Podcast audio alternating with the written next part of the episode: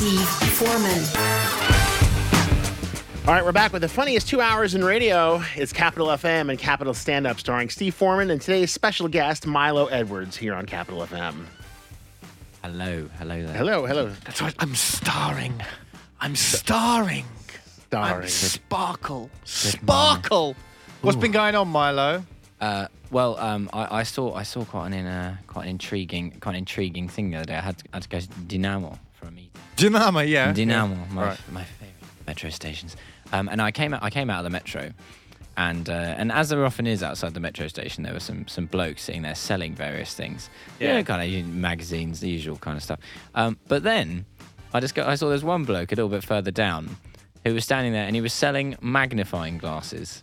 He had a big box of magnifying glasses. He was selling magnifying glasses for a couple of hundred rubles.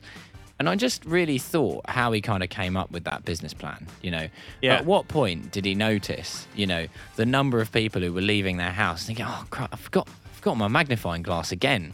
How am I going to investigate crimes for the rest of the day without my magnifying glass?" And you know, and they're, they're just urgently searching for a new one on the street outside Dynamo, and then they're like, "Well, that is just very fortunate, isn't it? That's a very fortunate circumstance." That I've come across that. Um, Can you imagine someone just turning around saying, I can't believe you did not bring your magnifying glass? Yeah, and yet I exactly. remembered my megaphone. uh, yeah. What I what I like is perhaps he's a very clever Russian businessman. In the way that sort of Russian business often has a slightly counterintuitive turn to it, and maybe he's got his uh, he's got his brother a bit a bit further down the street handing out booklets with a big title that says "How to Become a Millionaire," Yeah. and then very very fine print text underneath that. I was like, how am I supposed to read that? And then someone's like, magnifying glasses, 500 rubles, and they're like, excellent, get in, I'll have one of those. Well, I mean, it's perfect for those terms and conditions, isn't it? It It is. Ameri- I always read the terms and conditions. I'm all about that. Or for that angry babushka. That's Oh, might yeah. maybe make him a lot less angry. Bad could read it. babushka. She's got the magnifying glass. She'd magni- just use it to judge you in more detail, I Yeah. feel.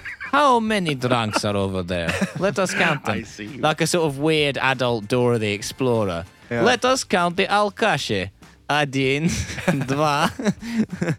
Um, yeah, that is um, dead know. creepy when you see someone's eye looking through a magnifying glass, isn't it? That's kind of it creepy. It is. Uh, yeah. yeah. Particularly when you notice them through the hole in your ceiling. Listen, Milo, you know what you should do? You should buy a few of these magnifying glasses uh-huh. and just give them out to the babushkas in your podyezd. Maybe. Right? yeah. Just as an experiment, just to see what happens, see their reactions. I reckon half of them will go, "Oh, thank you very much. That's uh, that's, Yeah. that's quite useful." You know, just in case I get stuck in the forest and I need to make a fire overnight, right? Yeah, you know.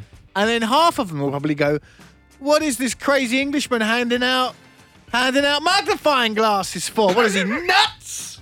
What is he suggesting about us? The Are they expensive? How much do they cost, mate? I, d- I don't know. I didn't. I, d- I, d- I was in a hurry. Well, so I mean, didn't you weren't paying investigate it in enough attention, were you? No, I mean, But you were impressed Maybe his the sign was too small, and in fact, I needed some sort of That's device it, yeah. to assist me to read it, uh, which was not forthcoming, unfortunately. You know what the, str- the strangest thing I saw sold outside of actually I didn't see it. It wasn't outside the uh, outside the metro. It was on the way here. Is this the same story about how you met your wife? No, no, Um, no. They were this this person was selling the largest group of knives I have ever seen in my life. A group some- of knives. A group of. I mean, it was like just. I mean, A they must have been. A parliament of knives. Yeah, yeah, like 13, 14 inch. I mean, uh, knives. and I'm Kitchen like, knives? Kitchen. Well, they're kitchen knives, but they were. I mean, a little bit big for the kitchen. I thought, and I said, and it was that, and it was like surgical equipment, and it was like tweezers and all this other stuff. And I'm like, you know, if I just had a bad day or I was in a bad mood on the way to work, I could just pick up one of these things and, you know. I like the idea of the guy claiming to the police that they're sort of a cookie. "Uh, No, it's for Ziloni. I'm, uh, I'm chef. Chef Pover. Yeah, And, uh, there I there's loads of knives and guns and things available. Yeah, Yeah. all over the place, aren't they? I mean, uh, yeah, in in the um, hey, they're removing all those. Um, they're removing the little kiosks in the subways, aren't they?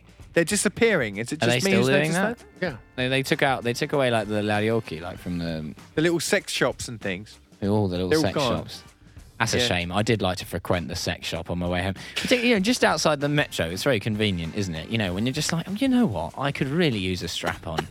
When you when you've had a long day Oh, do and you know, you've come I- home on the sweaty metro and you just need a magnifying glass and, a, and a big rubber penis. Yeah.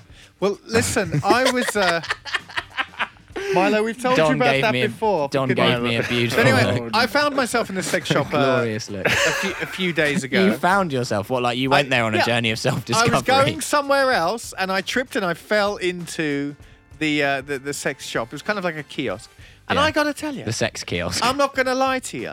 Well, it wasn't really a sex shop. It was more like a sex kiosk, right? now, just, just They have stay those with me. Don't just they? stay with me, all right? Yeah. I got to tell you, I st- it's still, I'm still uncomfortable standing around looking at Mm. these things. You know, this like on the shelves. I still don't feel great about it. I can't stand there, and the guys ask me a perfectly, um, perfectly normal question. What are you interested in? And no, I just get defensive. I'm like, never mind, mate. You just do you do a stock check or something, Jeez. mate. Listen, let me just have a look at all these strange things, man. Like, Yeah. I'm still, I'm still not happy with it, and which surprises me. It's the last shop that where I still feel a bit uh, uncomfortable. Are you? Yeah. I mean, guys, come on, be honest. Are you telling me when you're in a place like that, you're perfectly comfortable? If you absolutely, it's- it, they may, you may as well be looking at at at stereos or you know a supermarket shelf with baked beans on it. Yeah. I mean, it makes no difference to you that there's these protruding g- bits and pieces and gadgets. it's really not a shop where you want close customer service. And like you really don't like what what are you what are you looking for? Like no, I just want to look. I don't want I don't want to discuss discuss it at all. That's when wanna... you want the angry clerk. Yeah, exactly. You want you want the angry Russian clerk on the hill who will not say anything apart from bucket nada. That is yeah. that is all you want, and you're like, yes, Bolshoi bucket. That is minimum of contact. Yeah. I tell you what, another thing though. In fact, maybe our listeners could help us with this little thing. The first mm. time I went there, there was a, a, a young, attractive girl working there. I went back there again this time there was like this hipster dude, right, in his twenties, hipster dude with the with Yeah. the beard and everything. Now I'm not sure which one I prefer. To tell you the truth. So listeners, when you go to a sex shop, what would you rather have? Someone of the sex same of the same sex or somebody else, or how do you feel about it either way? What do you think, Don? You know, I probably would rather have somebody of the same sex. Just because I, mm. you know, because it's just creepy. You just feel like a creep when you walk up to the counter immediately. Like at least, Yeah. you know, at least you have that kind of guy to guy thing when you look like, all right, listen, here's what I'm here for, you know. Especially when you've bought what Don's bought. Yeah, well, quite. Yeah, I saw it. I saw it in, near the door there in the bag. Yes, but l- less about that. Do you know what? Yeah. I got to tell you, Don. I'm I'm I'm the opposite. I think I've the, the talking to a younger guy creeped me out. I couldn't uh-huh. believe we were going to start getting into a conversation about you know little you know Gadgets. gadgets, right? Whereas and with the and girl, you I can really make a little- dog wear this? This Well, goes not where? legally. Sorry, where does this go? Yeah. Show me again. yeah, no, I actually that's interesting. What about you? So you you're the you're the deal breaker. Don Yeah. says he'd rather have a girl serving him. I no, so he said he'd rather have a guy, even with a beard. Don, I don't know. he With had, a a, be- he with a had beard. a beard. He had a beard. Oh, I don't know. Yeah, well there you go. That changes everything. Though. I think I would prefer to have a young lady. What about you, man? Well, it's any literally anyone as long as I don't get a free gift. I once went in a sex shop and I got given a free gift, and well, I can't, I, I have mixed feelings about it because it is one of those.